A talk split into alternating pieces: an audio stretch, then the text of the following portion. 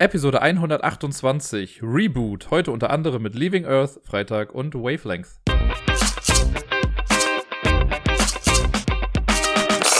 Hallo zusammen und herzlich willkommen zur neuesten Folge vom Ablagestapel. Ich hoffe, es geht euch gut. Mir geht es gerade aus irgendwelchen unerfindlichen Gründen total gut. Ich bin motiviert bis in die Haarspitzen, Zehenspitzen, Fingerspitzen. In irgendwelche Spitzen bin ich motiviert. Und äh, ja, freue mich einfach auf diese Folge gerade. Steht ein bisschen was Neues an äh, etwas altbekanntes kehrt wieder, aber lasst euch einfach überraschen. Ich fange einfach mal an mit den Spielen, die ich letzte Woche gespielt habe. Es waren nicht nur drei, deswegen konnte ich sagen unter anderem, aber vielleicht waren es halt dann auch nur vier. Das erste Spiel, das ich letzte Woche auf dem Tisch hatte, ich hatte es nicht mal wirklich auf dem Tisch, aber das war äh, das Imperial Settlers Roll and Write Spiel. Das ist ja insgesamt in der breiten Masse nicht so gut weggekommen. Ne? Das war, kam halt so raus als, ja, ja, alle wollen Roll and Write machen und jetzt äh, springen wir einfach nur auf den Bandwagon auf und dann bringen, bringt Portal halt noch so ein Ding irgendwie raus ich finde, ja, das kam damit raus und äh, hier Ignacy Cevicek hat ja auch irgendwie gesagt, so wegen, ja, alle bringen halt einen Roll and Ride raus. Ich wollte auch gucken, dass ich eins machen kann. Hat er dann gemacht. Er hat sich so ein bisschen von Keyforge inspirieren lassen dazu. Äh, das war so ein bisschen ein Fun-Fact damals. Weil es gibt, äh, also bei, bei dem Imperial Settlers Roll and Ride gibt es einen großen Block, wo von jeder ein Blatt bekommt. Das ist so das Hauptblatt, sage ich mal. Und dann kriegt aber jeder noch so ein kleines Blatt, wo sechs Gebäude drauf sind. Und diese sechs Gebäude, die kann man halt dann mit ankreuzen oder kann man mit bauen auf dem großen Blatt und sowas dann. Ähm, das große ist halt immer das gleiche, aber das kleine Blatt kann sich immer ändern. Und er hat es halt irgendwie gemacht, dass er war so äh, inspiriert von diesem Unique-Konzept bei Keyforge, dass jedes Deck einzigartig ist. Er wollte halt, dass jedes einzelne Blatt mit diesen sechs Gebäuden irgendwie immer unterschiedlich ist. Also wahrscheinlich alle Spieler brauchen das gleiche Blatt, so wie ich es verstanden habe, aber an sich ähm, hat man dann immer verschiedene Gebäude. Und gerade im Solo-Modus ist das ganz cool und deswegen finde ich das ganz cool. Es gibt halt einen extra Block für Solo-Spieler und da ist jedes Blatt wirklich anders und man kann dann halt schön nach und nach dann durchspielen und gucken, wie gut man dann ist. Ansonsten ist das relativ einfach eigentlich, das Ding. Äh, ein bisschen nicht ganz so streamlined wie vielleicht andere Roll and Rides das sind, aber das macht mir eigentlich nichts aus. Man hat drei Ressourcenwürfel und einen Aktionswürfel würfelt man zu Beginn einer Runde. Der Aktionswürfel sagt einem im Prinzip einfach, so viele Kreuze kann ich machen diese Runde. Und der Ressourcenwürfel sagt einem, ihr habt es vielleicht vermutet, welche Ressourcen ich diese Runde zur Verfügung habe. Ressourcen braucht man, um halt bestimmte Felder abzukreuzen. Ähm, und äh, ja, genau. Kann dann sein, dass ein Apfel irgendwie da ist und dann, um ein Feld mit einem Apfel abzukreuzen, muss ich halt einen Apfel gewürfelt haben und so weiter und so fort. Dann geht's immer weiter und mit mehr Kreuzen, also je mehr Sachen man dann irgendwie gebaut hat oder wenn man diese Gebäude gemacht hat, dann kriegt man neue Fähigkeiten, kriegt vielleicht dauerhaft jede Runde noch eine Ressource mit dazu. Man darf mal neu würfeln oder man kriegt einfach so Bonuspunkte für irgendwas. Äh, was ich allerdings komplett falsch gespielt habe beim letzten Mal, weil es war schon ein bisschen her, dass ich das beim letzten Mal gespielt hatte und habe irgendwie alles aufgebaut. Hab mir sogar noch den Teil angeguckt und habe ihn komplett ignoriert. Es gibt nämlich eigentlich so, ich glaube, fünf oder sechs Favor-Tokens, das sind so etwas größere Plättchen. Und im normalen Spiel werden die ausgelegt und dann darf sich der erste Spieler sucht sich eins aus davon, dann der nächste und so weiter. Das ist halt ein Bonus, den man dann noch bekommt, diese Runde. Im Solospiel ist es so, dass man zu Beginn von all diesen Plättchen, äh, dass man die mischt, drei davon aufdeckt, alle anderen kommen weg und jede Runde kann ich eins dieser drei dann benutzen. Äh, das habe ich total vergessen. Ich habe das ganze Spiel ohne diese Bonusdinger gespielt und habe deswegen auch einfach einen grottigen Punktestand gehabt am Ende. Hab mich halt voll gewundert. Ich so, das kann doch nicht sein, ich war doch sonst nicht so scheiße. Ja, und dann am Ende habe ich dann in die Box geguckt und gesehen, dass ich die Teile noch da drin hatte. War ein bisschen blöd, aber dann wiederhole ich das Spiel einfach nochmal irgendwie. Aber trotzdem, mir gefällt das so. Für eine Solo-Nebenbei-Beschäftigung ist es echt ganz gut. Das wird keine Preise gewinnen, das Spiel. Das ist nicht das beste Roll and Ride aller Zeiten. Das ist auch äh, erst recht nicht das beste Spiel aller Zeiten. Aber ich finde es auch nicht so schlecht, dass ich jetzt sagen würde, nee, das will ich nie wieder spielen. Viele sagen halt, das ist immer ein bisschen schwierig, die Ressourcen nachzuhalten, ne? weil wenn ich jetzt würfle und da sind irgendwie drei Ressourcen dann drauf, dann muss ich ja gucken, okay, wenn ich jetzt hier ein Kreuz mache, dann habe ich die schon benutzt, aber man kann dann auch als Aktion harvesten, also ernten, wenn man äh, die Felder freigeschaltet, und dann kann ich halt ein Kreuz auf einem Holzfeld machen und dann habe ich halt auch eine Holzressource zusätzlich bekommen, die ich dann nochmal wieder mit ausgeben kann. Und ich mache das immer so, es gibt links auf dem Hauptblatt gibt es für jede Runde quasi ein so ein Viereck und da schreibe ich mir immer die Ressourcen rein, da habe ich immer so Symbole. Ich mache immer für einen Apfel einen Kreis, für Holz mache ich einen Strich und für Stein mache ich ein Dreieck, einfach weil ich halt noch was anderes brauchte. Es gibt auch noch Goldmünzen, das ist dann ein Joker. Äh, ja. Wie gesagt, ich finde es nicht ganz so schlecht. Für den netten Zeitvertreib zwischendurch ist es genehmigt. Am Samstag war es, glaube ich, da habe ich mich einem größeren Spiel mal wieder gewidmet seit langer Zeit, und zwar Leaving Earth. Das habe ich ja schon letztes Jahr, glaube ich, äh, hin und wieder mal besprochen, da habe ich es ein paar Mal gespielt und war ja total angetan davon. Und jetzt hat es aber ganz lange einfach im Regal gestanden und ich habe es nicht rausgeholt. Und jetzt dachte ich mir aber, komm, das liegt nämlich auch direkt neben mir. Also wenn ich hier äh, aufnehme oder am Laptop bin und direkt links gucke, ist halt Leaving Earth. Und ja, ich wollte mal wieder was Größeres, Längeres spielen. Uh, und Leaving Earth bietet sich halt echt gut an als Solo-Spiel. Deswegen habe ich das aufgebaut. Direkt mit der Outer Planets Erweiterung noch. Habe das Ganze auch gestreamt, also ihr könnt euch das auch gerne angucken, wie ich total verkackt habe in dem Spiel. Meine Güte, also es ist, ich weiß noch, als ich das äh, das letzte Mal dann ein paar Mal gespielt habe, da war ich halt ganz gut dabei und kam auch gut mit den Rechnungen da drin klar und sowas, ne? Und wie man was planen muss und so. Jetzt habe ich gemerkt, wenn man da so zu viel Zeit verstreichen lässt, dann ist es echt hart, nochmal spontan reinzukommen. Ich habe viele Sachen muss ich nochmal nachlesen, habe mich total oft verrechnet irgendwie, weil Leaving Earth ist halt, das ist zwar ein Spiel, aber es kommt schon fast an eine Simulation ran. Die, die Grundstory für die, die das nicht kennen, ist, ähm, man baut sich mit so ein paar Karten quasi den Weltraum auf. Es gibt die Erde, dann gibt es den Mond, den Mars, Merkur als Mini-Erweiterung noch, äh, Ceres gibt es noch, Venus gibt es, das alles sind die Inner Planets. Und mit den Outer Planets kommt dann noch Jupiter, Saturn, Neptun und äh, Uranus mit dazu. Und die, äh, genau, das hat man dann so vor sich aufgebaut. Das sieht schon ziemlich cool aus, wenn man das einmal so fertig gemacht hat. Und dann werden Missionskarten aufgedeckt. Das kann man so nach Schwierigkeitsgrad anpassen. Da steht dann, ob man leichte, mittlere, schwierige oder so nehmen muss. Oder mit der Erweiterung kommen noch so Non-Explorable Missions hinzu. Das erkläre ich jetzt nicht alles im Detail. Die deckt man dann auf und dann sieht man halt, wie viele Siegpunkte man schaffen kann. Und im Solospiel ist es so, man gewinnt das Spiel, wenn die Zeit vorbei ist. Also man spielt äh, mit der Erweiterung 30 Jahre. 30 Runden sind das dann quasi. Äh, und wenn man am Ende des Spiels mehr Siegpunkte geschafft hat, als jetzt noch Siegpunkte offen sind, also wenn man quasi mehr als die Hälfte aller möglichen Siegpunkte hat, dann hat man das Spiel gewonnen. Und bei mir hat es knapp nicht gepasst am Ende. Ist ein bisschen blöd. Mit der Erweiterung kommt es halt auch noch hinzu, dass äh, es gibt so Missionen, die werden erst aktiv, wenn man bestimmte Planeten aufgedeckt hat. Äh, und das habe ich halt dann gemacht. Dann musste ich irgendwie Ganymed oder so habe ich mir, nee, Io habe ich mir angeguckt. Und dann habe ich eine Mission für Io gezogen und die hat dann nochmal sieben Punkte gebracht und hat dann das Punktelimit ja auch nochmal hochgeschoben. Und das habe ich dann leider nicht äh, geschafft irgendwie. Ansonsten wäre es irgendwie knapp gegangen. Ich glaube, ich brauchte 36 Punkte und ich hatte am Ende weniger. Aber äh, man hat auch dann Astronauten, die dann sterben können. Und jeder tote Astronaut gibt einem nochmal zwei Minuspunkte. Ansonsten ist das Spiel, aber wenn man einmal diese Mathematik verstanden hat, ne, ist das eigentlich relativ, relativ straightforward. Weil man hat jede Runde hat man das gleiche Geld. Man hat immer 25 Millionen Geld. Äh, das ist im Spiel ist das so Papiergeld. Ich habe es jetzt dann am Wochenende mit Pokerchips gemacht, aber ich mag das Papiergeld eigentlich da drin. Also es ist okay, aber die Pokerchips waren jetzt im Handling ein bisschen schneller irgendwie. Und das Geld gibt man dann aus, um Forschungs-, also Advancements zu holen, quasi Forschungsaufträge äh, wenn man sowas geholt hat, dann kann man auch das dazu passende Gegenstück kaufen. Also wenn ich jetzt die Juno Rockets erforsche, dann kann ich dann auch Juno Rockets kaufen. Äh, und das macht man halt, dann baut man sich seine Raketen zusammen mit verschiedenen Modulen und muss halt Missionen erfüllen. Sowas wie schicke einen Mann in den Weltraum und wieder zurück oder fliege zum Mond, bringe Sample vom Mond zurück, fliege zum Mars, decke den und den Planeten auf, irgendwie sowas. Und was ich halt ganz cool finde, ist, man kann sich halt nie sicher sein, dass alles irgendwie funktioniert. Und zwar, wenn ich jetzt zum Beispiel so eine Juno Rocket oder eine Saturn-Rakete, das ist ja die, die damals Apollo 11 nach oben geschossen hat, ähm, die Saturn-Rakete, die kaufe ich, dann habe ich die. Jetzt kann ich sagen, okay, ich schieße die ab. Bevor die dann irgendwas macht, kommen drei Advancement, also die kommen, sobald man das Advancement kauft, kommen drei Outcome-Karten auf diese, diese große Übersichtskarte drauf. Und immer wenn ich diese Rakete jetzt versuche abzufeuern, muss ich vorher eine, also muss ich die mischen, die drei Karten, eine davon ziehen. Da gibt es drei verschiedene Möglichkeiten. Es kann eine Success-Karte sein, das ist eine grüne, dann funktioniert das, die Rakete schießt in den Himmel und alles läuft wie geplant. Dann gibt es Minor Failures. Ein Minor Failure bei einer Rakete heißt zum Beispiel, okay, ähm, die Rakete macht keinen Schub, die funktioniert nicht, aber sie explodiert wenigstens nicht. Und jetzt könnt ihr euch vielleicht denken, was passiert, wenn man einen Major Failure hat. Major Failure. Dann explodiert die Rakete, sie ist dann einfach weg und man hat einfach nichts. Und wenn die mit einem Spacecraft zusammen war, also wenn man viel zusammengebaut hat und diese Rakete explodiert, explodiert halt alles. Dann verliert man halt sofort instant alles. Jetzt kann man allerdings, also die Karten kommen an sich dann aber auch erstmal nicht weg. Das heißt, man hat diese drei Karten im Deck. Und wenn ich jetzt irgendwie einen Major Failure habe, dann weiß ich, okay, wenn ich das nächste Mal wieder eine Rakete abschicke, kann es wieder sein, dass ich diesen Major Failure bekomme. Und deswegen kann man, äh, wenn man getestet hat quasi, also wenn man das hochjagt, kann man so eine Failure-Karte oder auch eine Success-Karte kann man rausnehmen aus dem Deck.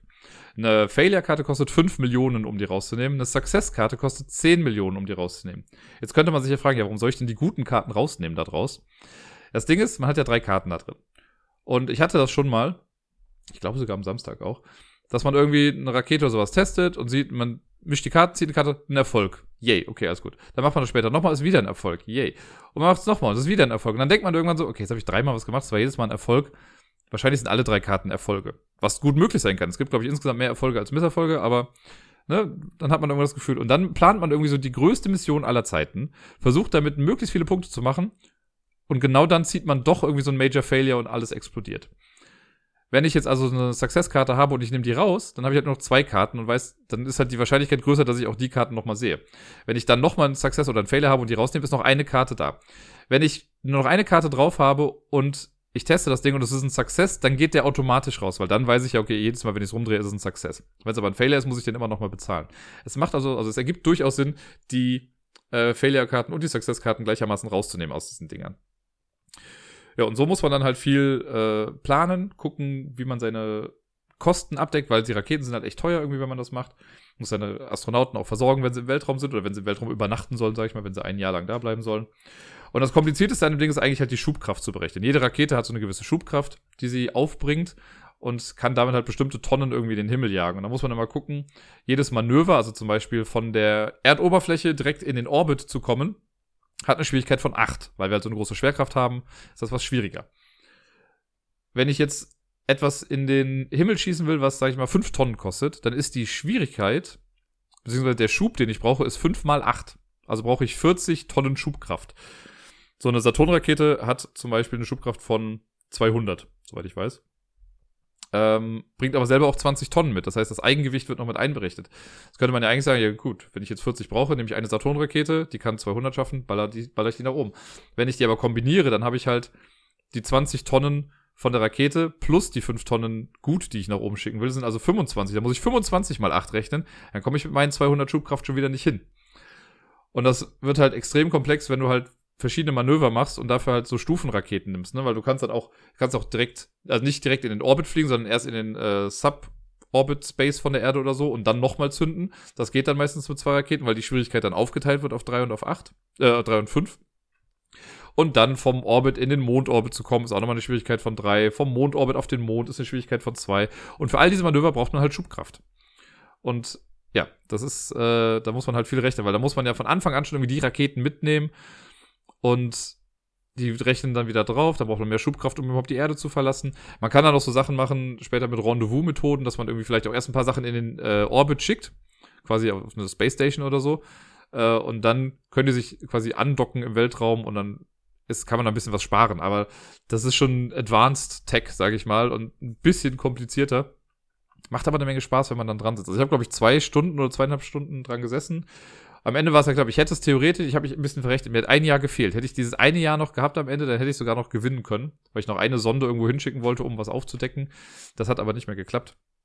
Ja, leider, deswegen hatte ich dann irgendwie von den, was hatte ich gesagt, ich brauchte 36 Punkte und ich hatte am Ende 34 oder sowas. Das war ein bisschen schade.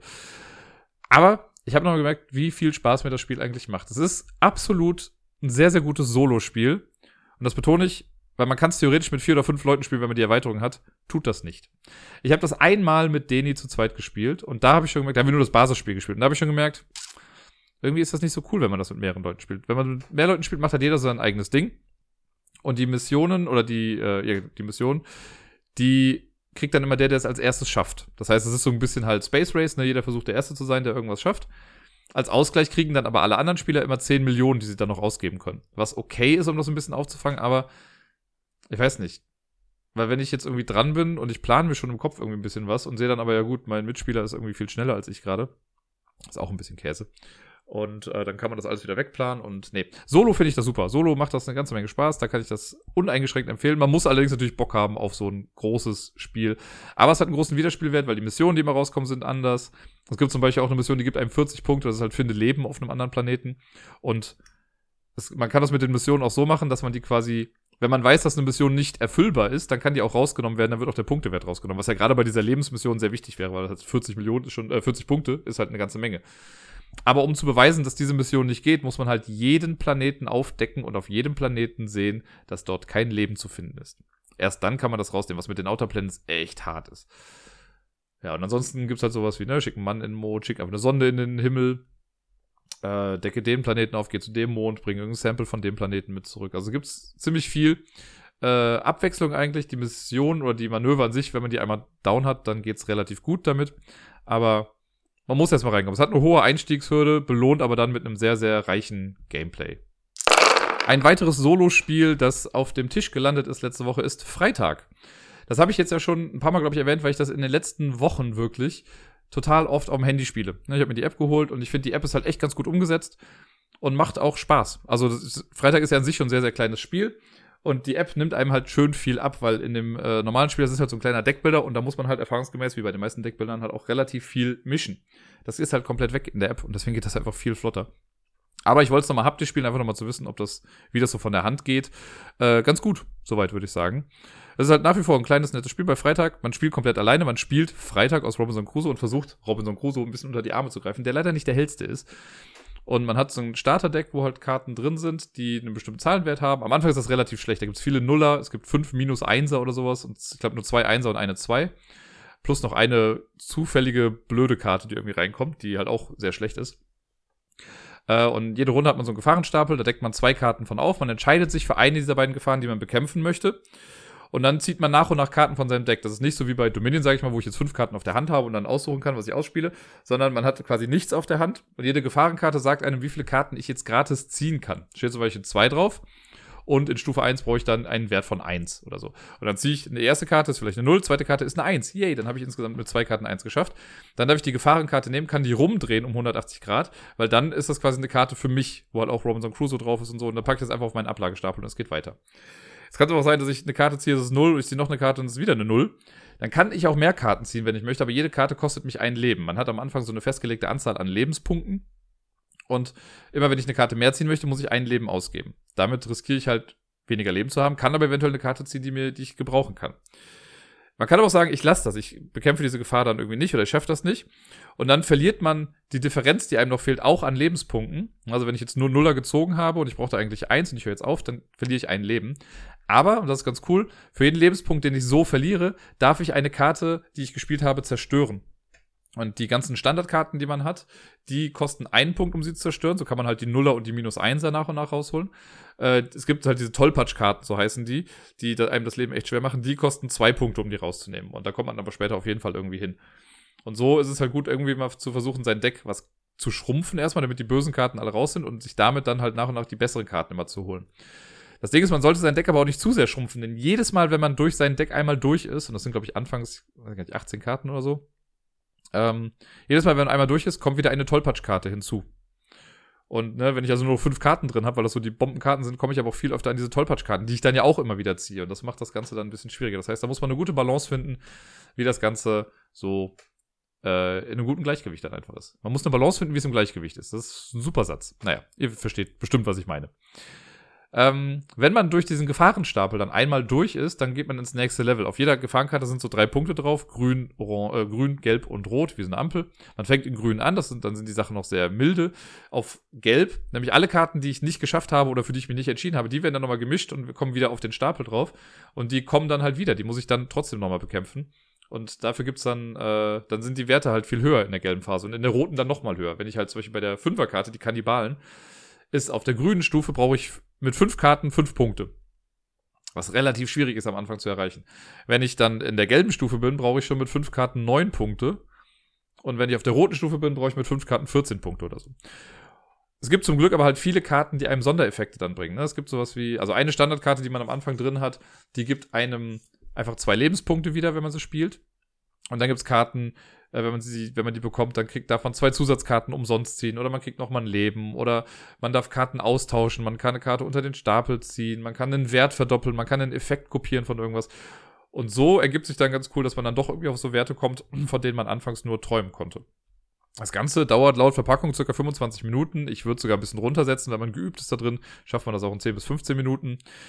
Es ist bockschwer, muss man sagen. Es ist echt hart. Ich habe in der App wo es ja schneller geht. Da habe ich jetzt vielleicht, wenn es hochkommt, drei oder viermal auf der schwierigsten Stufe gewinnen können. Man gewinnt nämlich, wenn man dreimal durch den ganzen Gefahrenstapel durch ist und zu Beginn des Spiels zieht man zwei Piratenkarten von, schlag mich tot, zehn Stück oder so. Und man muss dann noch gegen diese Piraten gewinnen. Wenn man das geschafft hat, dann hat man das Spiel gewonnen. Und die Piraten sind halt unterschiedlich. Ne? Es gibt so Straightforward-Piraten, sowas wie zieh neun Karten, du brauchst mindestens 40 Punkte. Oder zieh sieben Karten, du brauchst 30 Punkte. Es gibt aber auch sowas wie, okay, du brauchst nur 25 Punkte, aber jede Karte, die du ziehst oder so, oder die du zusätzlich ziehst, kostet ein Lebenspunkt mehr. Oder jede Karte ist ein, du brauchst irgendwie 50 Punkte und jede Karte, die du spielst, gibt dir aber per se auch schon mal einen Punkt mehr. Da wird so ein bisschen rumgedruckt. Die sieht man auch die ganze Zeit, was damit ist. Das heißt, theoretisch könnte man sich darauf einstellen, wie man sein Deck zusammenstellen möchte, damit man gegen die Piraten besser gewinnt. Aber das mache ich nie, weil ich in den meisten Fällen komme ich gar nicht bis zu den Piraten. Man muss erstmal so irgendwie überleben. Das ist schon echt ziemlich hart. Hat jetzt schon ein paar Jahre auf dem Buckel irgendwie, ist übrigens von äh, hier 2F-Spieler, also Friedemann Friese, deswegen Freitag, ne, das war in diesem Projekt Freitag. Mir gefällt das total gut. Das ist jetzt mittlerweile auch, also ich hatte ja noch fertig, was ich ja nicht so schlimm fand, wie viele immer gesagt haben, aber im Vergleich zu Freitag stinkt das total ab auf jeden Fall. Äh, ist eins meiner Lieblings-Solo-Spiele. So für zwischendurch. Und wenn ich jetzt aber entscheiden müsste, ich würde jetzt eher einfach spontan auf dem Handy eine Runde spielen, als das Spiel nochmal auszupacken, auch wenn das eine kleine schöne Verpackung ist. Die App lohnt sich auf jeden Fall, die finde ich total gut umgesetzt. Man muss hier und da vielleicht sich erst ein bisschen reinfuchsen, aber wenn man das dann hat, dann ist okay. Äh, aber es ist auch kein Hexenwerk, das kleine Kartenspiel einfach zu lernen. Deswegen gibt's nochmal Thumbs up für Freitag.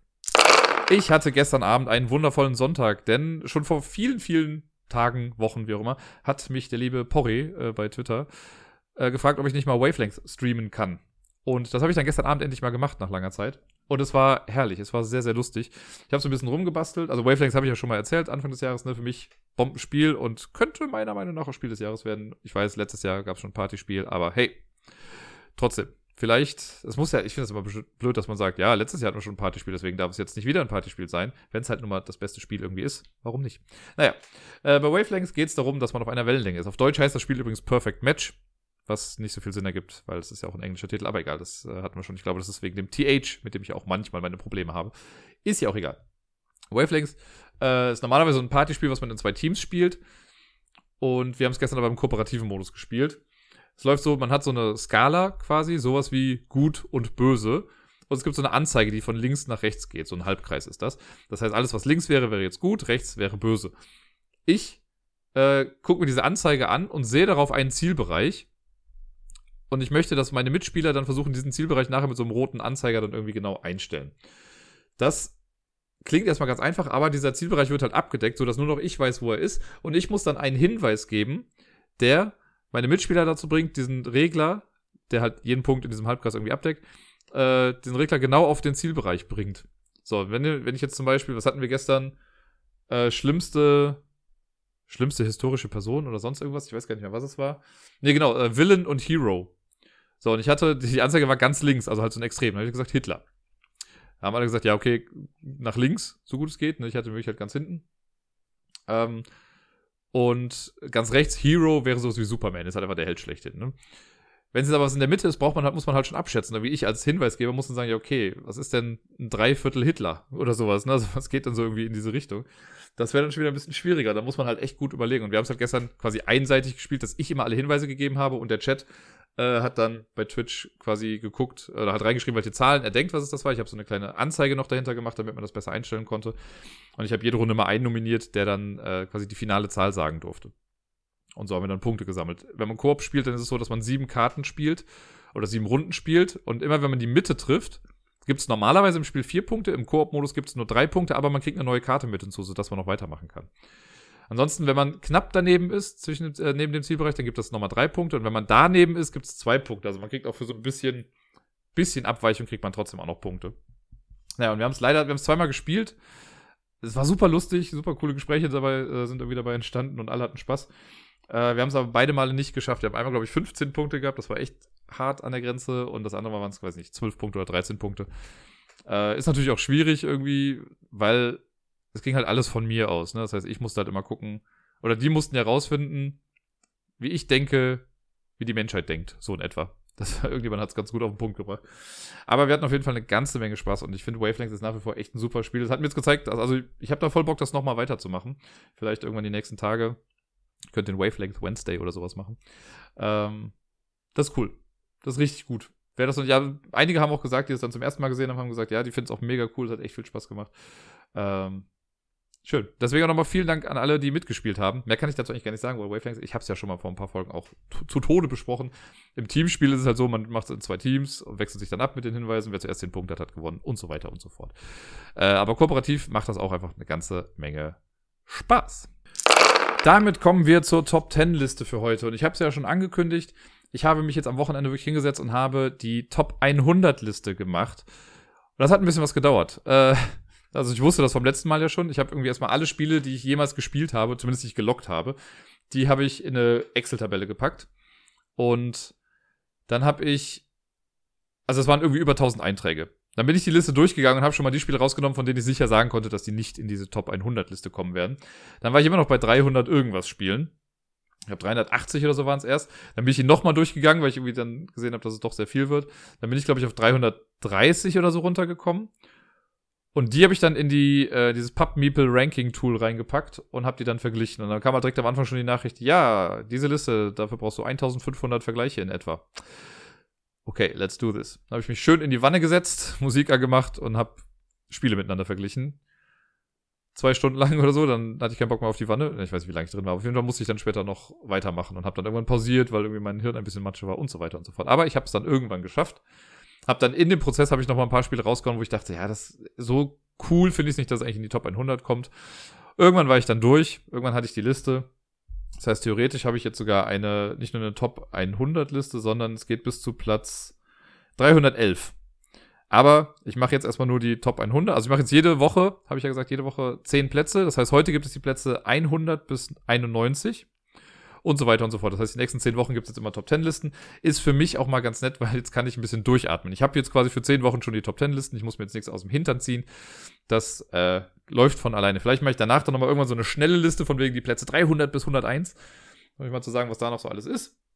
Ich habe hier und da vielleicht auch mal Sachen zusammengefasst oder so, aber das sage ich dann immer, wenn wir bei dem jeweiligen Spiel sind.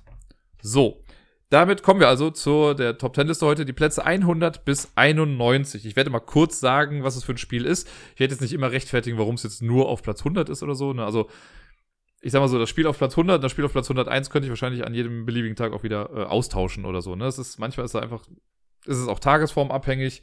Ich habe mich halt immer gefragt, okay, wenn, mir, wenn mich jetzt jemand fragen würde, würdest du das spielen wollen, würde ich sagen ja oder nein.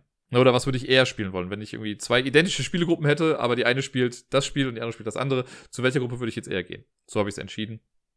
Äh, mit jeder einzelnen Paarung und dann ist diese Liste im Endeffekt dabei rausgekommen. Es hat sich auf jeden Fall viel getan, das kann ich noch vorweg schicken.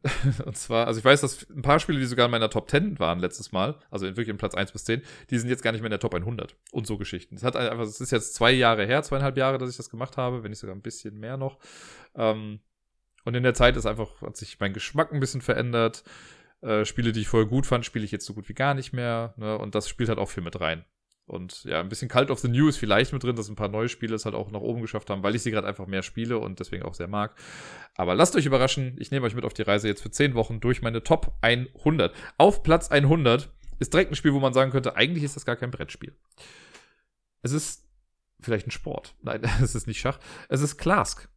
Äh, Klask ist dieses nette, frantic, was auch so ein bisschen Tischfußballspiel, wo man so ein Holzding vor sich hat. Äh, oben hat man so ein, ein Pöppel quasi mit Magnet unten dran und unten hat man auch ein Magnet, mit dem man den dann oben so bewegen kann. Und äh, es gibt einen Ball, der in der Mitte ist. Ich glaube, der ist in der Mitte. Oder ein Spieler bekommt den am Anfang.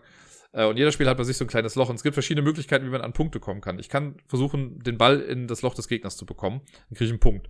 Der Gegner kriegt einen Punkt, wenn äh, er es natürlich bei mir schafft. Wenn ich mit meinem Pöppel, der oben ist, in mein eigenes Loch reinfalle, dann kriegt der Gegner auch einen Punkt.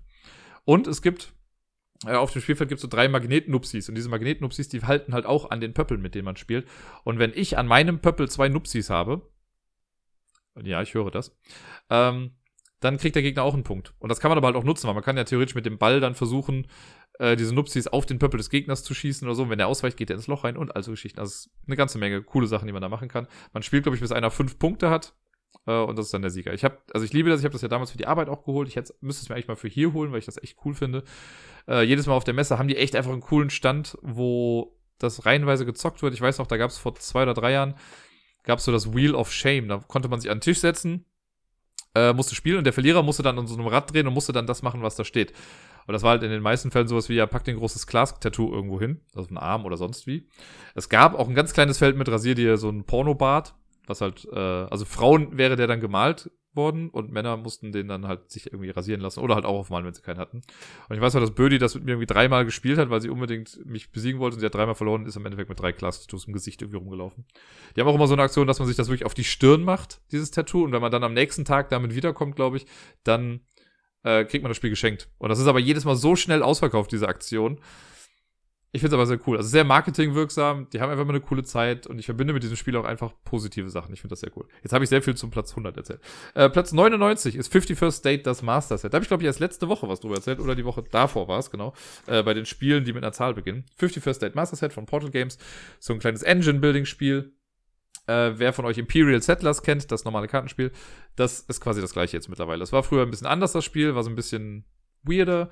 Dann hat äh, Portal Games Imperial Settlers gemacht und daraufhin haben sie dann, also auf der Grundlage von Imperial Settlers, haben sie wieder 50 First State dann so angepasst. Ich hatte eine Zeit lang beides, habe mich dann für 50 First State entschieden, weil die sich wirklich so ähnlich sind, die Spiele, dass ich nicht beide brauche. Und 50 First State spielt in so einer postapokalyptischen Welt. Man hat einen bestimmten Stamm, sage ich mal, den man jetzt spielt, die Mutanten oder die, keine Ahnung, wie sie alle heißen. Ähm, ja, man versucht einfach Gebäude zu bauen, Ressourcen zu scheffeln und dann Siegpunkte zu bekommen und so. Ich finde es sehr cool, die, der ganze Style gefällt mir. Ich mag dieses Engine-Building-Ding. Äh, sind direkt zwei kleine Erweiterungen mit in dem Hauptspiel drin, die man reinpacken kann. Mittlerweile gibt es noch eine ganze Menge mehr davon. Macht mir Spaß. 51 State Master Set. Auf Platz 98 ist ein kleines Kartenspiel, das viele Menschen gar nicht kennen. Ich könnte sagen, ich habe es bisher dreimal gespielt, viermal oder so. Immer mit Matthias. Äh, jetzt könnte ich sagen, immer auf dem Apple Tree Festival, aber das stimmt nicht. Wir haben es dann einmal noch äh, hier zu Hause dann gespielt. Es handelt sich um The Ravens of Three Sahashri. Das habe ich gerade lustigerweise auch neben mir. So wirklich ein kleines Kartenspiel von Osprey Games. Wurde, glaube ich, letztes Jahr halbwegs geremaked in einem anderen Format. Ich weiß aber nicht mehr, wie es da dann hieß. Ich habe auf jeden Fall noch die alte Version. Das ist ein kooperatives Spiel für zwei Personen und asymmetrisch. Ein Spieler spielt ein Mädel, Ren heißt sie, glaube ich. Bin mir nicht mehr sicher. Äh, und sie ist quasi in einem Koma. Äh, genau. Ren und Feth sind das.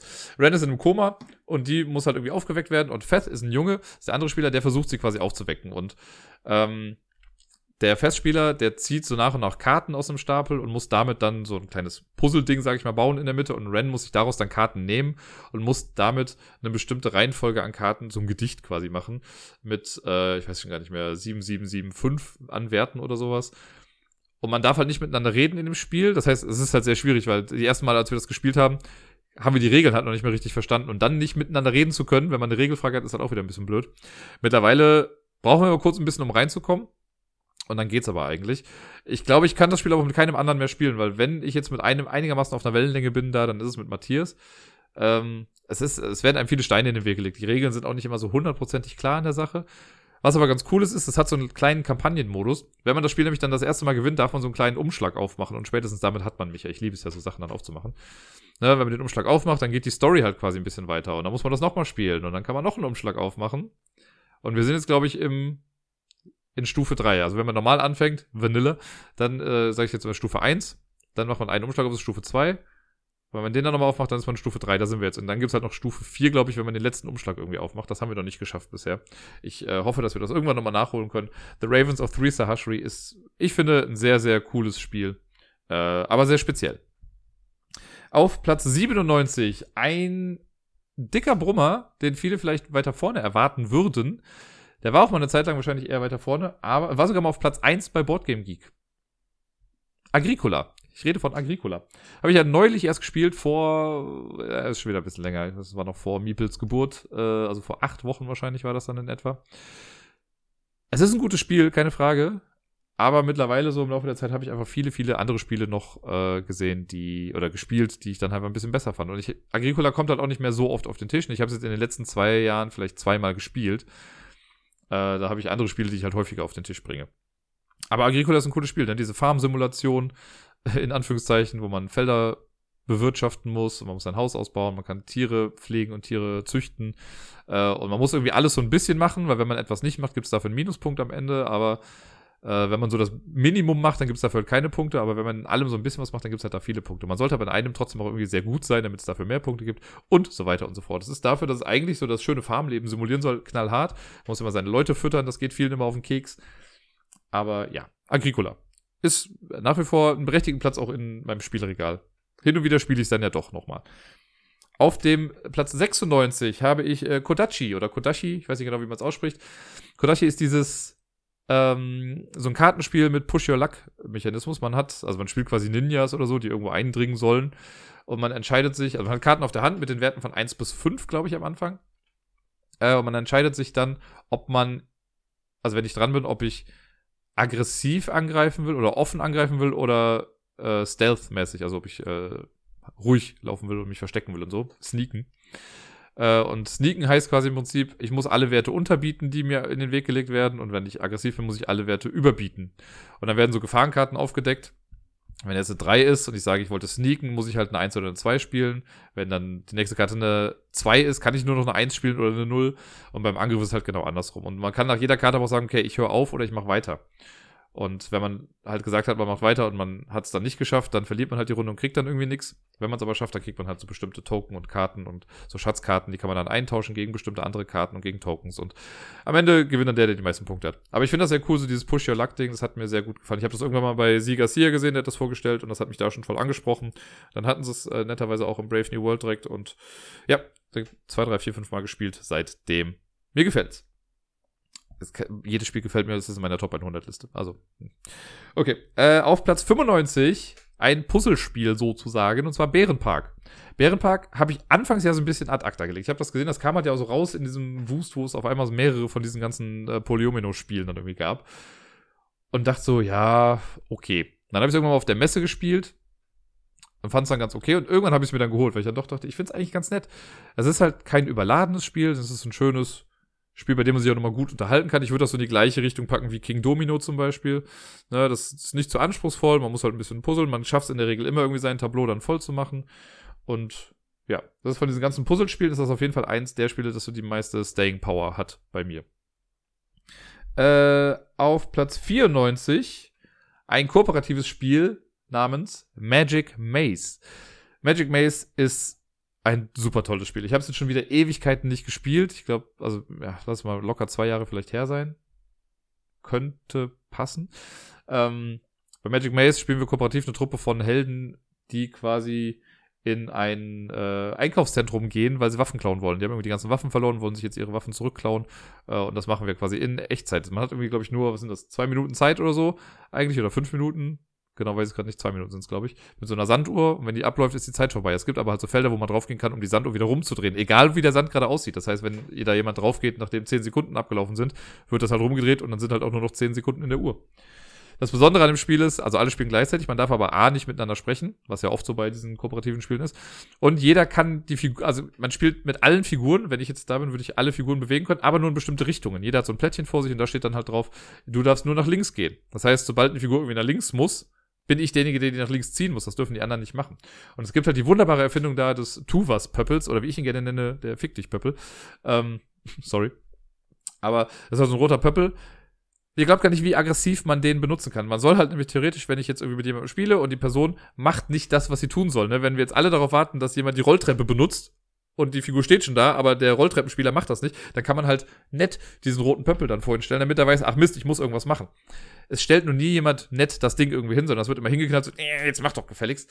Äh, und man hasst sich dann manchmal so ein bisschen, wenn Leute nicht das tun, was sie wollen. Manchmal ist es ja auch so ein Absprachending, dann konzentriere ich mich gerade auf den grünen Pöppel, der irgendwas machen soll, und die wollen von mir, dass ich den gelben gerade irgendwo hinschiebe. Also man muss eine gute Übersicht haben, wie was irgendwie passiert. Man kann das mit bis zu acht Leuten theoretisch spielen äh, wenn man mit acht Leuten spielt, dann gibt es halt jede Bewegung zweimal. Dann kann man sich das ein bisschen aufteilen. Ich finde das halt am besten eigentlich, wenn man es zu viert spielt. Zu viert hat jeder eine Richtung, dann gibt es auch einen Spieler, der die Sanduhren hat, äh, die Sanduhren hat. Es gibt einen Spieler, der die Rolltreppen hat und es gibt einen Spieler, der die Hinweiskarten aufdecken darf. Und ich glaube, das war es dann sogar schon. Sehr cooles Spiel. Das ist so eins dieser Spiele, wo man immer noch eine Runde spielen möchte im Prinzip. Ne? Wenn man es einmal gemacht hat, das ist auch ganz cool, wenn man das neu spielt, dann ist die erste Mission eigentlich noch relativ einfach und dann kommen so nach und nach Sachen hinzu. Und am Ende dieses ganzen Tutorials, nenn ich mal, hat man dann das vollwertige Spiel. Und ich habe es, glaube ich, schon zwei oder dreimal gehabt, dass ich mit einer Gruppe halt das komplette Tutorial durchgespielt habe. Und das sind dann, glaube ich, direkt acht oder zehn Spiele oder so. Das finde ich halt ganz nett. Wird halt auch mit jedem Ding so ein bisschen komplexer. Dann gibt es wieder Sachen, wo man nicht draufstehen darf oder Türen, durch die nur Leute durchgehen können, glaube ich. Aber ja, coole Sache, Magic Maze. Auf Platz 93, auch ein relativ neues Spiel, ich glaube zwei Jahre alt jetzt mittlerweile, ist äh, Railroad Inc. Das äh, Roll-and-Ride-Spiel von Come On, also hier äh, Cool Mini Not wo man so ein Streckennetzwerk zusammen puzzelt quasi. Ne? Man würfelt immer mit vier Würfeln, da sind verschiedene Streckenabschnitte drauf, die muss man dann bei sich eintragen. Man muss immer am Rand anfangen und dann so sich in die Mitte wabern. Und dann gibt's am Ende halt Punkte für bestimmte Sachen. Ähm, es gibt momentan zwei Versionen davon, die blaue und die rote Edition. Ich habe die blaue, weil mir die besser gefällt. Die ist ein bisschen ähm, nicht destruktiv in ihrer Erweiterung, die da mit drin ist. Jetzt gerade äh, oder bald ist auf Kickstarter kommt aber die zweite Welle raus. Da gibt's die gelbe und die grüne Version. Ich habe es ja gecallt. Ich habe gesagt, dass das irgendwann rauskommt. Äh, das heißt dann irgendwie Railroad Inc. Challenge, glaube ich, oder so war es dann. Macht dann ein bisschen was anderes. Und in der gelben Version ist man dann irgendwie in der Wüste, wenn mich nicht alles täuscht. Irgendwie so war das. Und in der grünen Version hat man halt so Wälder und Wiesen oder sowas, die man dann mit plant. Oder Wälder, ja, Wälder und Wiesen, genau, das war's. Ähm, schönes, simples Spiel. Ich finde, die Produktion ist echt gut. Ja, man hat halt so Dry Erase Boards, auf denen man malt. Das kann man also immer schön wegwischen. Die Stifte funktionieren gut. Das ist ein schönes kleines Feel-Good-Spiel und sehr äh, puzzelig, könnte man sagen. Aber gefällt mir. Wie alle anderen Spiele. Ich sollte aufhören, mir. Ja, okay, ich versuch's. Ich arbeite an mir, Leute. Äh, auf dem 92. Platz ein Solo-Spiel, beziehungsweise man kann es auch zu zweit spielen. Superhot, The Card Game. Superhot, The Card Game basiert auf einem Computerspiel, bei dem, also so mit so einer Polygon-Grafik, sehr speziell, alles sehr schlicht gehalten irgendwie und es geht darum, dass man, oder der, der Twist in dem Computerspiel ist, wenn wir uns nicht bewegen, vergeht die Zeit auch nicht oder nur sehr, sehr langsam. Das heißt, immer nur, wenn wir, wenn ich auf Bewegen drücke, also mich nach vorne bewege, dann bewegen sich auch die Gegner und so. Und so kann man halt irgendwie alles mal analysieren und kann dann coole Manöver machen. Ich kann dann einem, wenn ich eine Waffe irgendwie habe, kann ich die, die ist leer, kann ich die einem an den Kopf werfen, der verliert dadurch seine Waffe, dann kann ich aus der Luft seine Waffe nehmen, kann dann jemand anderen erschießen, der dann auch wieder was verliert und so weiter und so fort. Super cool. Äh, sehr stiliertes Spiel, man ist allerdings irgendwie gefühlt in einer halben Stunde durch mit dem ganzen Spiel, oder sagen wir eine Stunde. Und dazu gab es dann ein äh, kleines Spiel von, ach, ich will mich, Indie Board and Games. Ich weiß gerade nicht mehr ganz genau, oder Board and Dice oder so. Ähm, und das ist echt ganz cool. Also man muss ein bisschen reinkommen, das hat so, so ein bisschen Micromanagement und Deckbuilding ist da drin. Man hat so eine Kartenhand, vor allem ist eine Reihe, wo halt alle Sachen sind, die man quasi gerade sieht und ähm, da muss man Angriffskarten spielen, um Karten da rauszunehmen, also um dann zu kämpfen. Die Karten kommen dann auf den eigenen, nee, die, die Karten, die man nimmt, kommen dann irgendwie auf die Hand. Karten, die man ausgespielt hat, kommen auf den Ablagestapel. Und irgendwann wird der Ablagestapel kommt dann aber in das Obstacle Deck, also die Karten kommen einem dann wieder entgegen. Es ist ein großer Kreislauf, den man erstmal irgendwie verinnerlichen muss, wie die Karten wie wo fliegen. Und immer wenn Gegner dann schießen, dann kommen so Kugelkarten in das Deck rein. Und wenn man irgendwann nur noch Kugelkarten hat, dann ist auch vorbei. Gar nicht so einfach. Solo ist das echt schwierig. Man muss halt immer noch so Missionen erfüllen. Wenn man die erfüllt hat, dann darf man ins nächste Level gehen. Man muss, glaube ich, drei Level schaffen. In der ersten Mission hast du halt eine, oder im ersten Level hast du eine Mission, dann zwei, dann drei, glaube ich. Nagelt mich nicht drauf fest. Ähm, wenn man das alles geschafft hat, dann hat man gewonnen. Ich habe es, ich glaube, bisher nur einmal gewinnen können und das war sogar im Koop-Modus, weil man kann das auch zu zweit noch mit jemandem spielen. Dann wechselt man sich so ein bisschen ab und kann sich ein kleines bisschen helfen. Und da haben wir es dann geschafft. Das war auch ganz cool. Man kann, glaube ich, auch so einen Overload-Modus machen, wo einer dann quasi die Gegner spielt und der andere Gegner versucht das dann zu, äh, ja, zu bestehen alles. Aber so als Solo-Ding finde ich das echt ganz gut. Man muss sich aber ein bisschen reinfriemeln. Äh, aber ich mag sowas halt total gerne. Es ist halt so ein bisschen puzzly, sehr abstrakt. Das Thema könnte auch alles mögliche andere sein, aber es passt halt irgendwie sehr cool, weil die Grafiken so schön stiliert sind, äh, stilisiert sind in der ganzen Aufmachung oder so. Und damit kommen wir für heute zum letzten Teil, zu Platz 91. Das ist ein etwas älteres Spiel schon, aber eins der schönsten Brettspiele, wie ich finde, was ich so habe, und zwar ist das Tikal. Tikal, da geht es darum, dass äh, jeder Spieler spielt so eine Gruppe von Expeditionsteilnehmern in einem Dschungel. Äh, man muss Pyramiden freilegen und Pfade entdecken und also Gedöns. Und das ist eins der Spiele, ich hatte mal, glaube ich, die Liste äh, Top 10 Spiele, die schön aussehen, wenn sie fertig sind. Und Tikal ist eins dieser Spiele. Wenn das am Ende durch ist, dann hat man so wirklich kleine Tempel, die oder so Pyramiden, die hochgehen. Und man hat diesen ganzen Wald vor sich. Es gibt so Vulkane, die Wertungen auslösen. Das sieht einfach echt schön aus. Und es ist auch heutzutage finde ich noch ein ganz gutes Spiel. Also ich habe das, ich weiß nicht mehr, wann das letzte Mal war, als wir es gespielt haben, aber als wir es gespielt haben, dachte ich mir, ja, das hat, das ist okay gealtert. Ne? Es gibt mit Sicherheit bessere Spiele und man würde heutzutage bestimmt einige Sachen vielleicht irgendwie anders machen. Aber alles in allem ist das ein Spiel, was heute auch mit vielen mittelmäßigen Spielen auf jeden Fall gut mithalten kann. Und damit wäre ich mit dem ersten Teil der Top, 10, äh, Top 100 Liste durch, die Plätze 100 bis 91. Nächste Woche gibt es also dann die Plätze 90 bis 81. Und ja, ich freue mich schon drauf. Und sonst so. Hm. Ich finde es schwierig, heute irgendwie einen Einstieg zu finden in das Ganze. Die letzte Woche war nämlich wirklich so eine kleine Achterbahnfahrt der Gefühle. Ähm, ja. Da sind eine ganze Menge Sachen passiert, oder es ist eine Sache, sag ich mal, passiert, die das Ganze echt so für mich ein bisschen überschattet hat, die echt nicht so schön war. Ähm, da habe ich auch nach wie vor immer noch so ein bisschen dran zu knabbern. Das ist jetzt nichts, was mich großartig gefährden würde in irgendwas, aber einfach nicht so ganz schön ist. Und da muss ich einfach mal mit klarkommen, weil das irgendwie so komische Auswirkungen hatte. Also, deswegen, also so viel kann ich sagen, ne? Also, da ist eine Freundschaft jetzt so ein bisschen kaputt gegangen. Äh, und das hatte dann nochmal so Nachwirkungen irgendwie, wo ich halt blöde Nachrichten bekommen habe und dann aber gesagt wurde, die hätte ich mir ja selber geschickt und so. Was halt totaler Quatsch ist. Aber okay, naja. Äh, Im Endeffekt denke ich mir jetzt so, gut, dann ist es vielleicht auch besser so, wenn es jetzt vorbei ist. Naja, trotzdem ist es ein bisschen schade. Es ist nie schön, wenn irgendwelche Sachen vorbeigehen, die eigentlich auch schöne Sachen hatten. Naja. Ähm, ansonsten das war also Anfang der Woche, ne, also quasi am Montag hat das angefangen. Ich war dann äh, erstaunt von mir selbst, dass ich Lampalooza noch irgendwie über die Bühne gebracht habe. Dazu komme ich aber später nochmal zu Lampalooza. Und ja, dann ging es aber so ab Mittwoch. Ich glaube, Mittwoch war einer der Tage, wo ich dachte, krass, irgendwie ist es vielleicht doch gar nicht mal so verkehrt gerade. Oder doch, ist, irgendwie hatte ich dann so ein bisschen Glück, weil äh, ich hatte ja mal erzählt, dass ich so Street Art-mäßig auch mal so ein bisschen unterwegs bin. Und es gibt halt hier eine Künstlerin, die heißt Sweets Nini. Und äh, die macht so kleine Kacheln, wo immer so süße Figürchen drauf sind und das ist echt ganz cool. Ich mag das ganz gerne. Und die hat auch irgendwann mal damit angefangen, Schlüsselanhänger rauszuhängen. Ich weiß gar nicht, ob ich das schon mal hier erzählt hatte. Ähm, die macht halt so kleine Schlüsselanhänger und hängt die irgendwo in der Stadt auf. Ne? In Köln, gerade in Ehrenfeld und im belgischen Viertel, hängen super viele so kleine Haken einfach irgendwo. Wenn man nicht weiß, dass es die gibt, dann übersieht man die einfach. Wenn man aber gezielt danach sucht, findet man auf einmal echt viele davon. Also ich weiß mittlerweile 20, 25 Stellen oder so, ähm, wo ich diese Haken finden kann. Und die läuft halt manchmal einfach rum, macht so ein Ding und hängt das dann an einen ihrer Haken dran. Und die sagt auch, wer die Dinger findet, darf sie behalten. Ich habe mittlerweile, glaube ich, vier von den Dingern schon gefunden. Oder nee, insgesamt sogar fünf, glaube ich. Ich habe einen habe ich weggegeben. Einen habe ich so lange selbst behalten. Zwei hatte ich so noch gefunden, die ich quasi noch auf Halde halte für äh, Menschen. Und dann am Mittwoch habe ich irgendwas zu essen geholt und ich habe wirklich nicht damit gerechnet. Ich war eigentlich so, boah, hatte so kein, kein super positives Gefühl gerade irgendwie, was mich selber auch immer sehr nervt, weil ich ja sonst eigentlich immer so ein positiver Mensch bin und das hat mich genervt, dass ich nicht so gut drauf war. Na, und dann stand ich da irgendwie, genau, ich habe mir, wollte ein halbes Hähnchen hier zu essen holen und stand dann vor Kochlöffel auf der Fendorstraße und guck so rum, mit meiner hier Schutzmaske hatte ich dann ja auch an und wollte wirklich nur an einer so einer Säule wollte ich mir so ein paar Sticker angucken, weil ne, es gibt ja auch so Street Art, ist halt auch so, ähm, hier so Slaps, also Sticker, die irgendwo hingepackt werden und so. Da gibt's auch echt coole manchmal. Und guck mir das so an und gehe so von oben nach unten diese Leiste runter und auf einmal genau auf Augenhöhe ist so ein Schlüsselanhänger. Und ich habe mir halt schon immer gesagt, also der, den ich vorher hatte, dieser Schlüsselanhänger, der äh, ist schwarz und da steht drauf, es ist super und halt so ein Figürchen drauf. Und ich habe immer gesagt, ich hätte ganz gerne einen, der entweder so ein grünes Plastikmäntelchen hat, ähm, weil da habe ich schon mal gesehen, dass sie da auch welche von hat. Oder einen, auf dem wenigstens was Grünes drauf ist.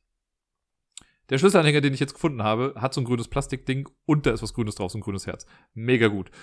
Das hat mir den Tag voll gerettet. Da war ich happy wie sonst was, als ich das Ding gefunden habe und habe das einfach mal als Zeichen angesehen, dass das ja auch irgendwie alles weitergeht und alles gut ist und alles nicht so schlimm ist und ich auch trotz allem noch irgendwie ein bisschen Glück haben kann. Und dann ging die Woche weiter. Und das war dann ein bisschen gruselig fast schon, weil ich dann am Donnerstag, es war ein bisschen gemein von mir, aber am Donnerstag, ich hatte schon erzählt, dass ich äh, hier so in Speedrunnen so ein bisschen reingekommen bin durch Matthias, ne, weil ich ja durch den Ehrgeiz dann ihn zu schlagen irgendwie so ein bisschen auch viel da versucht habe und jetzt gar nicht mal so schlecht irgendwie da vielleicht war. Äh, ich hatte, glaube ich, letzte Woche hatte ich dann so einen äh, Rekord aufgestellt und dann hat Matthias den gebrochen. Der hat mich dann unterboten um eine ganze Menge, zehn Sekunden oder sowas waren es, glaube ich.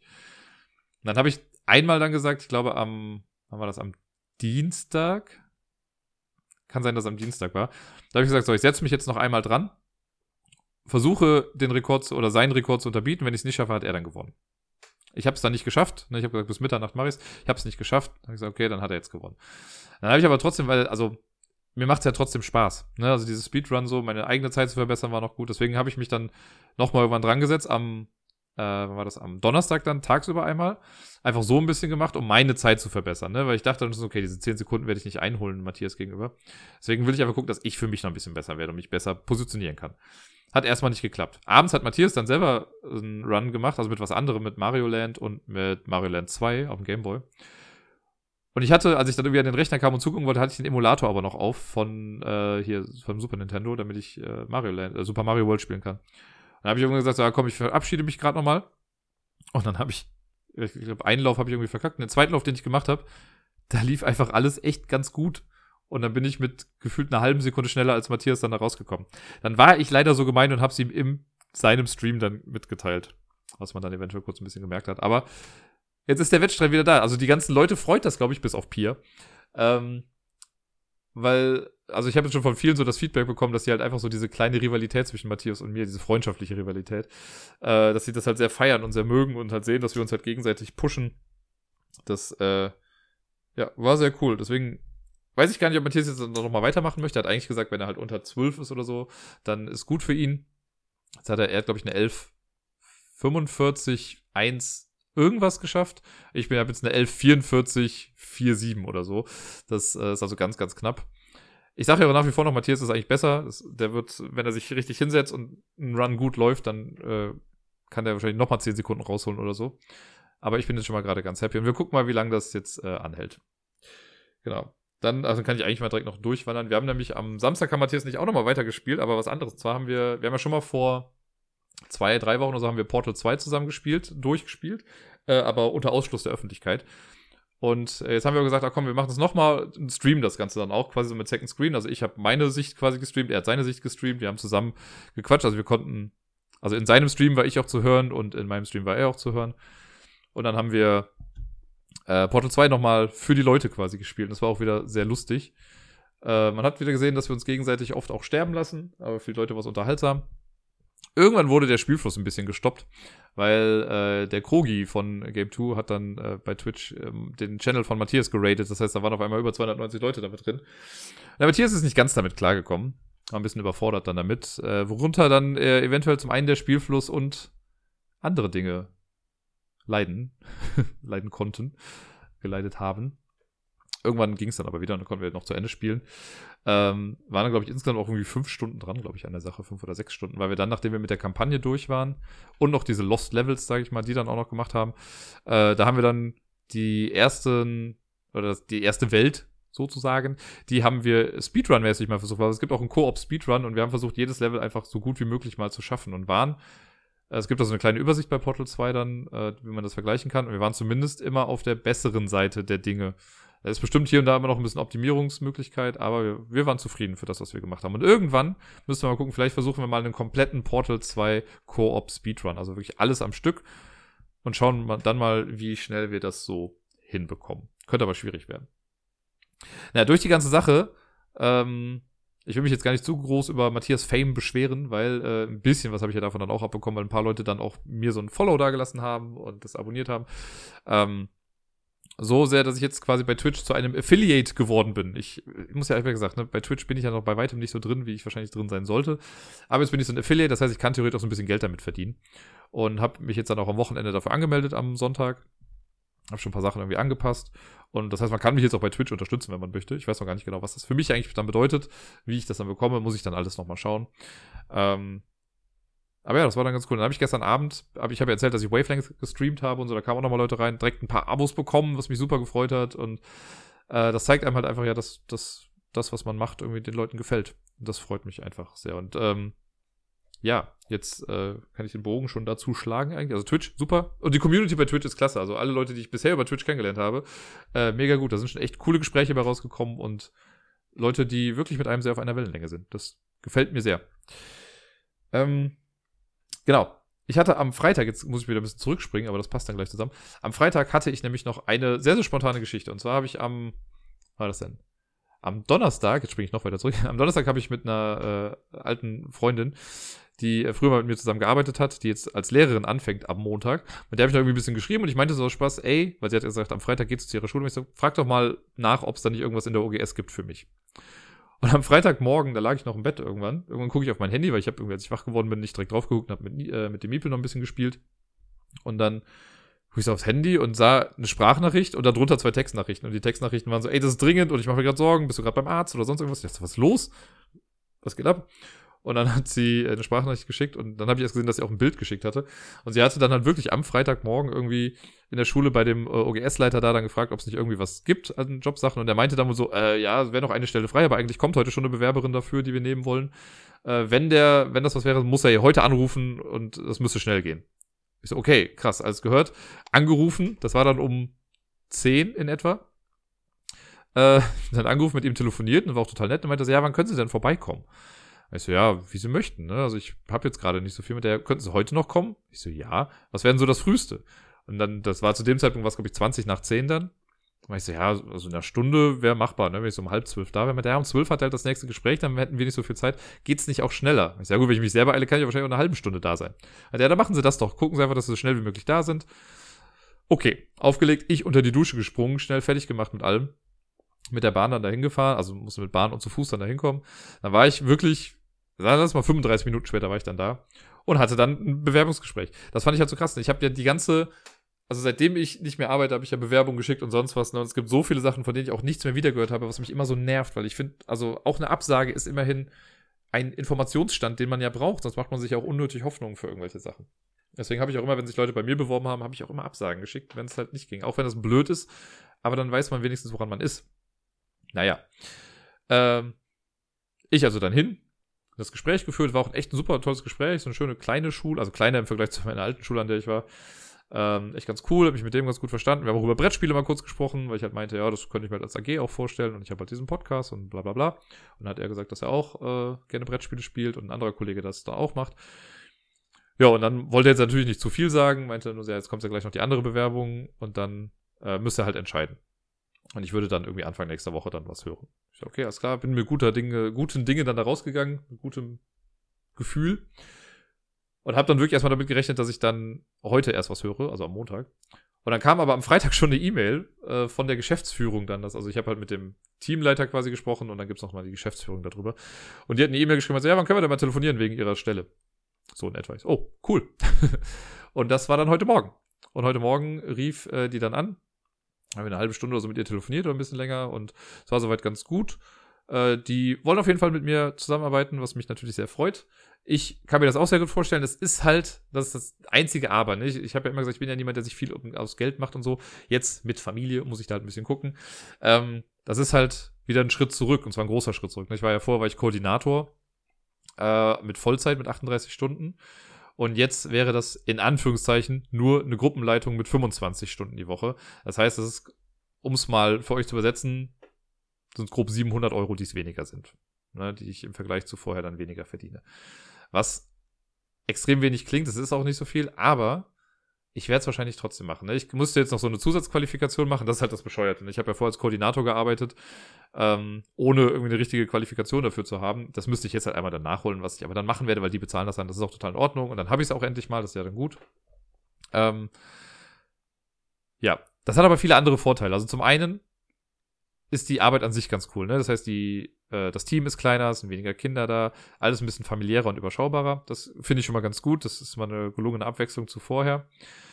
Dann äh, ist die besagte Freundin arbeitet jetzt auch da in dieser Schule. Das heißt, ich kenne da quasi ein Gesicht, auch wenn ich nicht mit ihr direkt zusammenarbeite, aber wir wissen beide, dass wir da sind. Ähm, und hat, dann hat man jemanden, mit dem man sich austauschen kann. Das finde ich schon mal echt gut. Dann war das, das, was ich gehört habe von Team, klang alles ganz gut von dem ganzen Kollegium und so, das war echt klasse. Und das Ganze ist nicht ganz so weit weg. Zu Fuß sind es irgendwie, weiß nicht, 20 Minuten oder so, die ich dahin brauche. Das ist mega gut. Also selbst mit der Bahn ist es vielleicht, also mit der Bahn dauert es lustigerweise länger, weil ich dann so einen kleinen Umweg gehen muss, glaube ich. Aber alles in allem voll äh, klasse. Ich kann hier quasi durch den Friedhof durchgehen und bin schon, hab dann die Hälfte der Strecke geschafft. Ja, deswegen werde ich das jetzt dann wohl auch einfach mal machen. Ich muss noch ein paar Unterlagen jetzt zusammensuchen und denen dann schicken. Äh, und dann sollte das eigentlich klappen. Dann wäre das ab 1. August. Das heißt, ich habe jetzt noch zweieinhalb Monate, die ich die Freiheit genießen kann. Und dann würde es mit der Arbeit wieder losgehen. Und äh, weswegen ich das eben so als Bogen gespannt habe zu Twitch und also was gedöns. Ich habe halt dann überlegt, ne, mit 25 Stunden, die ich dann so arbeite, dann habe ich halt echt noch eine ganze Menge mehr Zeit. Zum einen bin ich auch ein bisschen mehr zu Hause für den Miepel, was ich ja dann auch schön finde. Und ich kann mich halt eventuell dann ja doch noch ein paar mehr Side-Projects irgendwie widmen. Ne? Also ich könnte versuchen, hier so Twitch und Coffee und sowas dann vielleicht ein bisschen mehr auszubauen. Ich habe so ein paar Ideen, ich muss das mal mit irgendwem besprechen. Ich weiß noch nicht, wem ich das aufdrücken will. ähm, aber so zwei, drei Ideen habe ich, wie ich halt bei Twitch noch ein bisschen was mehr machen kann oder generell einfach ein bisschen mehr Content produzieren kann. Äh, das würde sich halt anbieten, wenn ich jetzt dann ein bisschen mehr Zeit habe. Und vielleicht geht das dann ja sogar so weit, dass ich dadurch dann Vielleicht nicht die ganzen 700 Euro, äh, aber keine Ahnung, halt ein bisschen mehr Geld dann dadurch noch reinbekomme, damit sich das ein bisschen ausgleicht zu dem Geld, das ich jetzt weniger bekomme, dadurch, dass ich jetzt diesen anderen Job habe. Wie dem auch sei, ich bin mega happy auf jeden Fall, dass ich diesen Job bekomme. Also wie gesagt, letzte Woche hat scheiße angefangen, der Montag war ätzend, der Dienstag war, ne, Mittwoch war auch nochmal echt scheiße, wurde aber dann immer besser. Ne, seitdem ich diesen Schlüsselanhänger habe, wurde es besser. Ich kann es nicht anders sagen. Deswegen verbinde ich gerade einfach echt viel mit diesem Schlüsselanhänger. Also ich sehe das voll als Zeichen irgendwie an. Das, äh, manchmal kriegt man halt auch einfach ein bisschen was vom Kosmos. Und ich bin ja, ich bin ja ein Verfechter des Karmas, ne? Das, ne, das, was man dem Universum gibt, kriegt man irgendwann auch wieder. Ähm, und sehe ich jetzt mal dafür an, dass ich jetzt genug gelitten habe und dass es wieder positiv nach vorne gehen kann. So viel dazu. Ähm, was war sonst? Ach, am Sonntag war ja übrigens hier auch äh, Muttertag. Es war der erste Muttertag in diesem Hause hier. Ich habe, jetzt kann ich direkt sträflicherweise sagen, nein, ich habe keine Blumen geholt. Aber die hätte ich auch schlecht irgendwie verstecken können oder so. Und ich wollte jetzt auch keinen Strauß bestellen oder so. Was ich gemacht habe, ist, ich habe ein kleines rosa Herzchen ausgeschnitten aus Pappe mit so einem kleinen Armband dran und habe das dann dem Miepel um den Arm gemacht morgens, nachdem ich sie, ich habe sie dann freiwillig direkt gewickelt morgens, habe das dann so an ihr dran drapiert. Äh, habe eine große Tafel Schokolade geholt, also merci. Und später, also das dann schon mal so überreicht. Und dann äh, später äh, tagsüber gab es dann noch eine Eistorte, die ich dann noch aufgetaut habe. Also es war. Man war zufrieden. Das ist ja schon mal die Hauptsache. Ja, und heute Abend geht's ja los. Heute Abend ist wieder Lampalooza. Letzte Woche Montag war auch Lampalooza. Seit letzter Woche muss ich mir quasi täglich Bullshit anhören von wegen Spiel 2 war so scheiße. Ja, ja, ich weiß. Ich habe halt Spiel 2 letzte Woche, für die es nicht gesehen haben, war ein Brettspiel, QE. Das ist so ein Auktionsspiel, was auf dem Papier total gut ist, was wahrscheinlich auch eine ganze Menge Spaß macht, wenn man es am Tisch spielt. Es hat im Stream leider nicht so funktioniert. Das war zum Zuschauen was langweilig und die Lampen selber mussten erstmal verstehen, was sie da machen. Für die war es dann okay, als sie verstanden haben, was es war, aber es war einfach nicht so das, das Spiel für einen Stream. Das ist mir dann halfway through auch irgendwie aufgefallen, aber ich kann den ja schlecht abbrechen und sagen, ah nee, wir machen was anderes. Der Rest war aber dafür dann ganz cool. Äh, ich habe ja letztes Mal gesagt, dass es, äh, dass das letzte Spiel sehr wichtig war. Und ich hatte ein so ein Pac-Man-Spiel, das war ganz cool. Das war aus der 8-Bit-Box, das habe ich dann umgesetzt dafür, das fand ich gut. Das letzte Spiel war Wäscheklammern. Da mussten sich die Lampen Wäscheklammern ins Gesicht hängen. Äh, wer die meisten Wäscheklammern hatte, drin hatte, hat dann gewonnen. Das war sehr, sehr lustig. Die hassen mich jetzt ein bisschen dafür. Ein bisschen sehr wahrscheinlich. Äh, bis auf Robert, weil er hat den Easy Way Out genommen, hat sich einfach alles in den Bart gehangen und damit gewonnen. Äh, die anderen werden sich wahrscheinlich irgendwann an mir rächen dann dafür. Gewonnen hat nicht der Bayer. Der Wookie hat gewonnen. Was ihn sehr gefreut hat, mich freut das auch. Äh, zum einen haben wir jetzt endlich mal einen anderen Moderator, außer Bayer und mir. Und heute kommt es zum großen Kampf. Heute kommt es zu Bayer gegen Dirk. Wir wissen, die anderen haben auch ein bisschen was damit zu tun, aber eigentlich ist das so das große Duell, weil wir sind die einzigen beiden, die bisher, also gut, Wookie hat es auch einmal gewonnen, aber Bayer hat zweimal gewonnen, ich habe zweimal gewonnen bisher. Jetzt gucken wir mal, was heute Abend passiert. Bayer macht die ganze Zeit schon ein bisschen Trash Talk und ich habe mich bisher einigermaßen zurückgehalten. Aber hört euch das Outro heute doch einfach mal an. Wenn es gleich hier langläuft, hört euch das Outro an. Dann wisst ihr, was Sache ist. Ansonsten werde ich das Outro bestimmt auch nochmal separat irgendwann posten. Ja, ich freue mich auf jeden Fall. Also heute Abend um 20 Uhr geht's wieder los bei Lampelusa. Nur auf Twitch, nicht mehr auf YouTube, weil da ich jetzt Affiliate bin, äh, darf ich, also müssen die Inhalte, die ich bei Twitch live mache, müssen für 24 Stunden exklusiv bei Twitch bleiben und erst dann kann ich sie bei YouTube auch hochladen. Mache ich dann noch im Endeffekt, aber äh, genau, das heißt, wir jetzt nur auf Twitch, aber der Großteil der Zuschauer hat sowieso über Twitch zugeguckt. Es gab ein paar Ausnahmen, aber ja, das nur dazu. Ähm, es wird ein Spaß. Ich bin sehr gespannt, was heute kommt. Wookie ist jetzt auch gestern rumgegangen und hat uns Pakete gebracht. Ich habe jetzt alles wiederbekommen, was ich die letzten zwei Male halt rumgeschickt habe an alle. Und dann schauen wir mal, was heute Abend kommt. Ich bin sehr gespannt. Ich bin hoch motiviert und versuche nochmal zu gewinnen. Das ist, da hängt viel dran heute. So, bevor ich jetzt dann ins Outro schalte, äh, bedanke ich mich noch, weil ich habe über Coffee wieder ein bisschen was bekommen und zwar von äh, David. Vielen lieben Dank dafür. Das war, glaube ich, dann direkt schon letzte Woche Dienstag kam das dann. Vielen, vielen lieben Dank dafür. Und äh, der Helmut, der äh, hat sogar letzten Monat schon gemacht und hat jetzt nochmal äh, donated quasi, hat mir nochmal einen Kakao ausgegeben. Vielen lieben Dank, Leute, das freut mich sehr. Dass, äh, ich hatte so ein bisschen Angst, dass das jetzt einmal, also das heißt Angst, aber ich dachte, okay, vielleicht ist das jetzt einmal so eine Welle und dann kommt einfach nichts mehr. Äh, weil letzte Woche war ja auch nichts, glaube ich, davon. Aber das erhält mir wirklich so den Tag, wenn ich sowas sehe. Und äh, mir bedeutet das wirklich, wirklich viel, wenn Leute das unterstützen, was ich mache und äh, mir damit zeigen, dass das alles gar nicht so verkehrt ist. Deswegen vielen, vielen lieben Dank. Und damit verabschiede ich mich jetzt quasi ins Outro. Ich wünsche euch allen eine wundervolle Woche. Spielt viel, bleibt gesund und bis dann.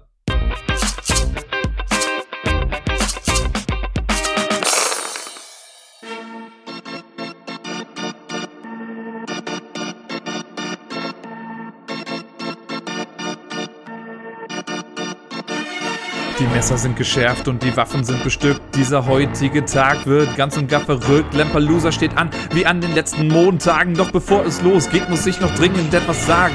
Lasst mich euch kurz warnen vor der süddeutschen Gefahr. Der Bayer ist sein Name und er kommt grad nicht mehr klar darauf, dass ich am Montag siegen werde und der mir unterliegen wird und dann ganz plötzlich von jetzt auf gleich verschwiegen wird. Glaubt denn wirklich irgendjemand, der kann hier was reißen? Höchstens, wenn es umgeht, mit flachen Witzen rumzuschmeißen. Anfangs war's noch komisch, doch so langsam wird es traurig, schaurig.